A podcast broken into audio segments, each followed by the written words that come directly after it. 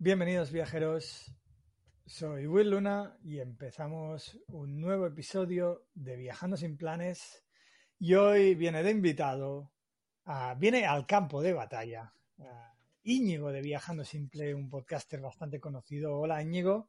Muy buenas, Will, ¿cómo estás? Gracias por invitarme aquí a, a- a pelearnos delante de los micros.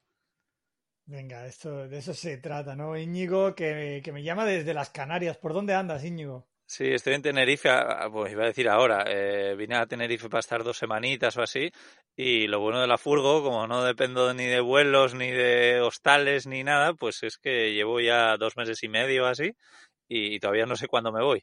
O que. Bueno, bueno, no empieces, no empieces a ganar la batalla ya, ¿eh? Eh, bueno, hoy, hoy vamos a hablar de eso precisamente. Ya habéis visto que, que Íñigo viene con el cuchillo ya, pero, pero bueno, esto es- venimos a hacer una batalla entre mochileros y furgoneteros, entre, bueno, ponerse la mochila a la espalda o ponerse la casa dentro de la furgoneta y vamos a hablar de qué vida es mejor, eh, si lo son las dos, no lo sabemos, ya lo veremos durante, durante el episodio. Eh, bueno, Íñigo, antes, eh, y aunque probablemente muchos de los oyentes te conozcan, eh, preséntate un poco, háblanos eh, de ti, de tus podcasts, de tus libros, y así dejamos el trabajo hecho. Sí, eh, bueno, pues no, brevemente, a ver, eh, habrá personas que están muy metidas en las redes sociales o en el tema de los podcasts y le gusten las furgonetas y me conozcan, pero la gran mayoría no tendrá absolutamente ni idea de quién soy yo. Y, y bueno, pues soy alguien que vive en una furgoneta desde el año 2018, aunque también lo hice antes en, en Australia, pero desde 2018 que vengo pues creando proyectos digitales como varios podcasts, he creado un libro que se llama Cómo vivir y viajar en furgoneta, eh, y luego pues diferentes páginas web y tal, pero, pero sí, todo lo hago desde mi furgoneta, normalmente viajando por, por Europa, aunque llevo desde todo esto del, del COVID y tal viajando por España, que estoy encantado, la verdad. Y, y bueno, pues eh, ese, soy, ese soy yo. Bueno, y ese, ese libro que además eh, los jueces son todas las personas que lo han leído en Amazon en parte, ¿no? Y, y que te lo han puesto ya en, ¿qué, qué estás? ¿Tercero, segundo, primero de los libros más vendidos de viajes? Sí, la verdad es que estoy alucinando con las críticas tan buenas porque es a lo que más miedo tenía yo, ¿no? A, a las críticas del libro y, y- y la verdad es que te pones a cotillar en, en Amazon y es una pasada como, como la gente lo, lo valora mucho. Sí que hay algún comentario negativo que tiene toda la razón, ¿no? Pues de que puede tener algún fallo eh, ortotipográfico, porque yo no soy profesional de esto. Pero vamos, que lo que cuenta pues parece que, que ayuda a la gente y está guay. Y, y bueno, pues eh, los rankings de Amazon van variando cada día o casi cada hora, pero hace muy poco estaba en el número uno, sí, de los libros más vendidos de, de, de viajes. O sea que increíble, increíble. Pero siempre está ahí bastante arriba, sí.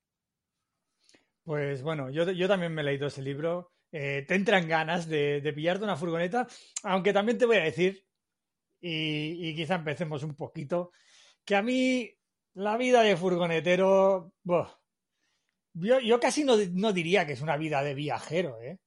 Eh, ¿cómo- cómo- bueno, va, empecemos hablando un poquito de cómo es la vida de furgonetero, cómo es la vida de mochilero, y, y luego nos metemos en, en materia. ¿Cómo es la vida de furgonetero?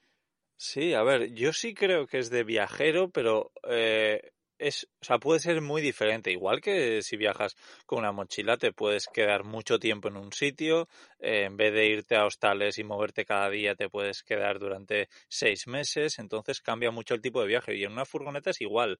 Eh, no es lo normal lo que estoy haciendo yo ahora mismo, ¿no? Dos meses y medio en, en una misma isla tan pequeña como Tenerife.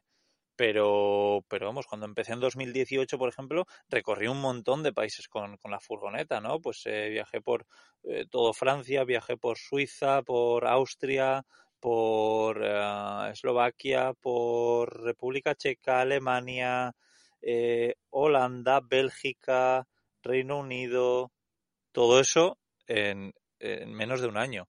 Así que, que sí, que yo creo que sí es viajar Sí mucho. que es de viajero, ¿no? Sí. Bueno, sí, ahí te voy a dar un poquito, un poquito la razón, ¿eh? Porque en realidad, pues bueno, también alguno podría argumentar que yo que llevo eh, ahora mismo, desde diciembre que me quedé aquí varado en Tailandia hasta ahora, pues dirá, pues bueno, pues muy mochilero eh, no eres, ¿no?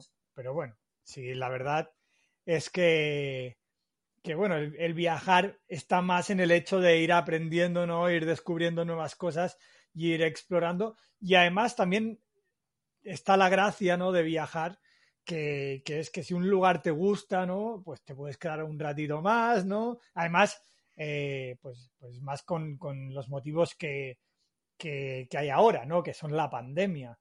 Que dices, hostia, esta frontera abre, esta frontera cierra, ahora donde me piden un PCR. Eh, yo en ese sentido también te diría que la vida de mochilero te ofrece un poquito más de versatilidad durante la pandemia. ¿Te está gustando este episodio? Hazte fan desde el botón Apoyar del podcast de Nivos. Elige tu aportación y podrás escuchar este y el resto de sus episodios extra. Además, ayudarás a su productor a seguir creando contenido con la misma pasión y dedicación.